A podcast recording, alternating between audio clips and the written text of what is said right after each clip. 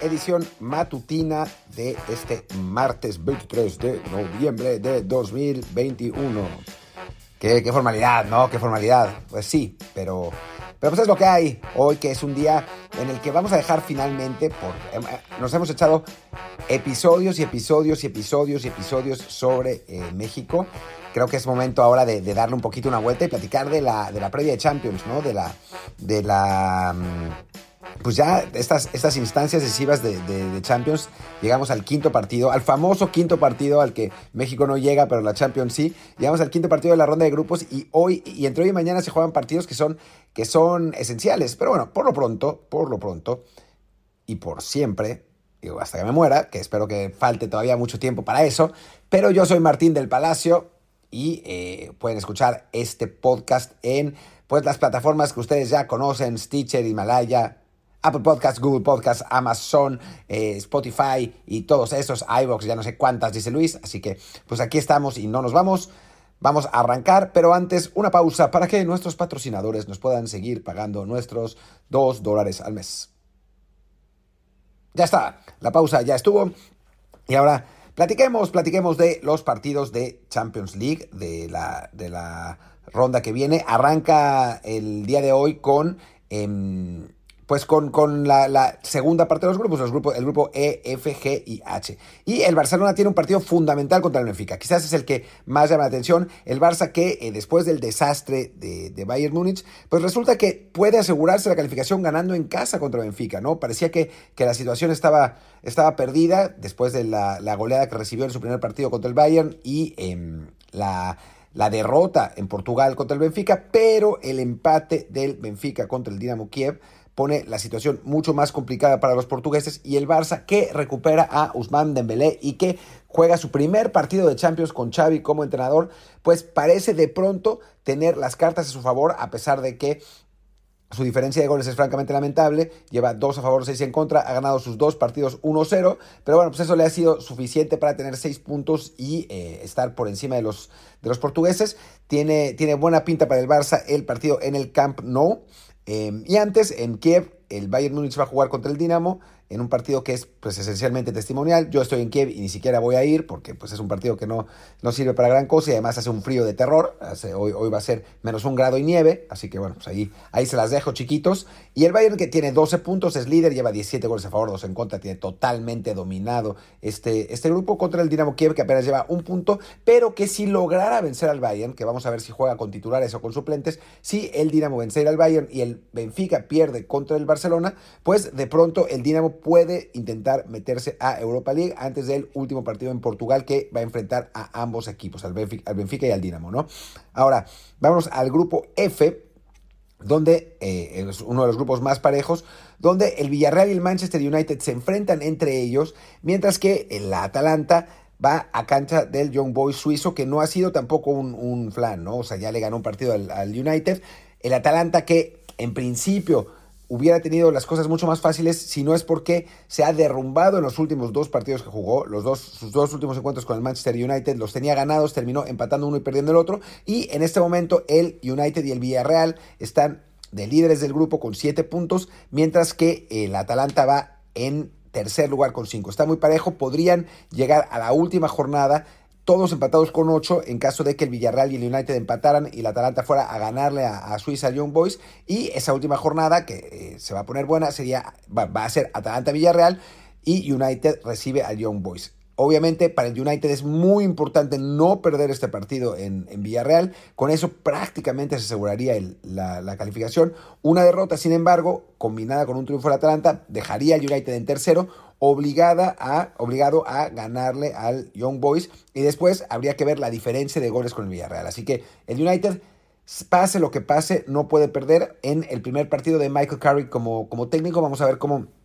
funciona este preinterino, porque parece que es el entrenador que va a estar antes de que el United consiga un interino, sigue todo el, drama sobre qué va a pasar con el, con el United en el futuro, si va a ser Pochettino el técnico, si va eh, a llegar Zidane quizás, aunque Zidane parece no querer ir, Brendan Rodgers es otro candidato, todo, todo hasta el verano, pero eh, por lo pronto Michael Carrick necesita ir a Villarreal y sacar un resultado. No puede perder, a no ser que el Atalanta pierda en, en cancha del Young Boys, pero la verdad es que yo lo veo muy complicado. Bueno, vamos ahora al grupo G, donde eh, pues es el grupo menos interesante de todos en cuanto a los rivales, pero sigue estando muy parejo. El Salzburg, que había arrancado muy bien, de pronto se ha empezado a derrumbar, ahora ya vio su ventaja reducida a solo dos puntos y ahora va a cancha del Lille, que lo sigue con eh, cinco puntos. Si el Lille gana este partido, rebasará el Salzburg, mientras que el Sevilla se juega su última oportunidad recibiendo al Wolfsburg.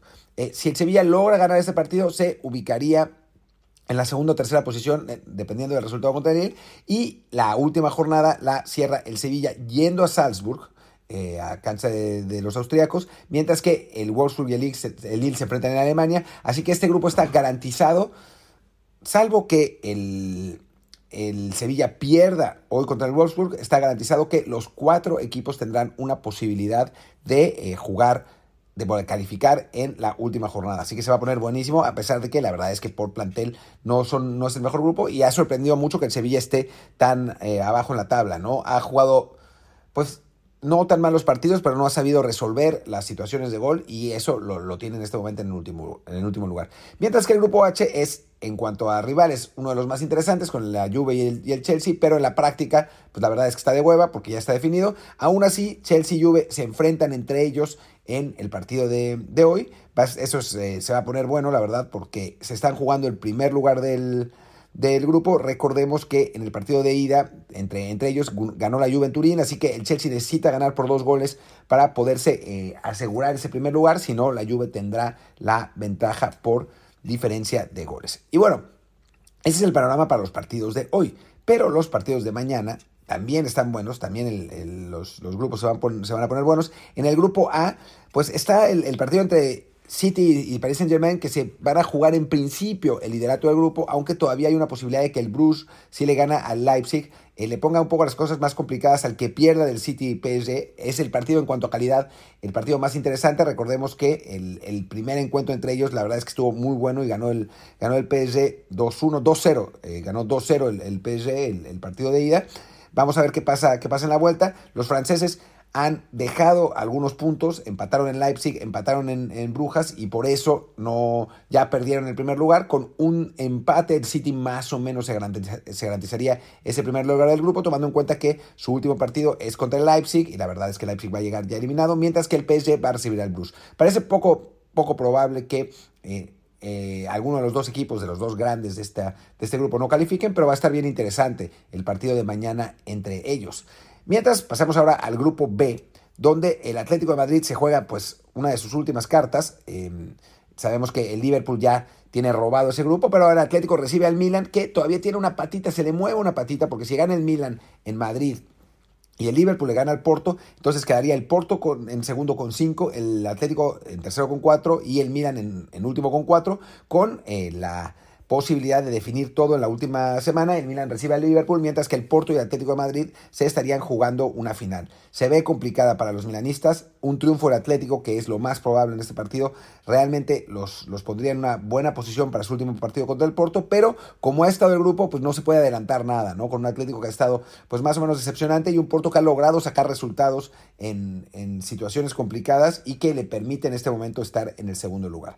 Vamos al grupo C, también uno de los más flojos en cuanto a calidad, pero con ya la definición del Ajax de Edson Álvarez que ha ganado todos sus partidos, ha robado el grupo, aunque con alguna, digamos, con una, una dosis de suerte en su último partido contra el Dortmund, pero bueno, ahí está el Ajax de Edson, ya líder, ya ganador del grupo, puede relajarse ahora en su, en su ida a Besiktas, a Estambul contra, contra el equipo turco, mientras que el Sporting y el Borussia Dortmund se juegan entre ellos, pues esencialmente el pase como segundo lugar, el, Dortmund en este momento es segundo con seis puntos igual que el Sporting, porque el encuentro que los eh, enfrentó en Dortmund, en Alemania, fue un triunfo de los, alemanes de 1 a 0, pero una victoria del Sporting, pues prácticamente la de la calificación, aunque todavía los portugueses tienen que ir a Ámsterdam para jugar contra un Ajax calificado, mientras que el Dortmund recibiría al Besiktas. El Sporting se asegura el pase si gana por dos goles, si eh, gana por uno todavía la, situación estaría complicada para, el último partido y bueno, el empate y la, derrota pues ya serían, serían otra cosa, ¿no? Y nos vamos al último grupo, el del Real Madrid, que después de unos cuantos altibajos ya parece tener la situación más o menos controlada. Ahora va a cancha del Sheriff, que recordemos que le ganó ya en... Le ganó, perdón, que está, está llegando mi comida. Ahora, ahora regreso, un segundo, voy a poner pausa. Ahora sí, estamos de regreso, perdón por la pausa. Eh, y entonces el, juegan el Real Madrid en, Sheriff. Recordemos que el Sheriff sorprendió al Madrid en el Bernabéu. No creemos que vuelva a pasar, que eh, ya, ya, el Inter ganó en, en Transnistria 3-1 el, el, partido anterior que jugó el Sheriff de local. Así que el Madrid debe ganar ese, ese, partido y asegurar su calificación, mientras que el Inter recibe al Shakhtar y con un triunfo, en principio, tanto el Madrid como el Inter asegurarían el pase, aunque bueno, quién sabe, ¿no? Como ha estado esta, esta Champions, ha estado bastante loca, así que puede pasar cualquier otra cosa.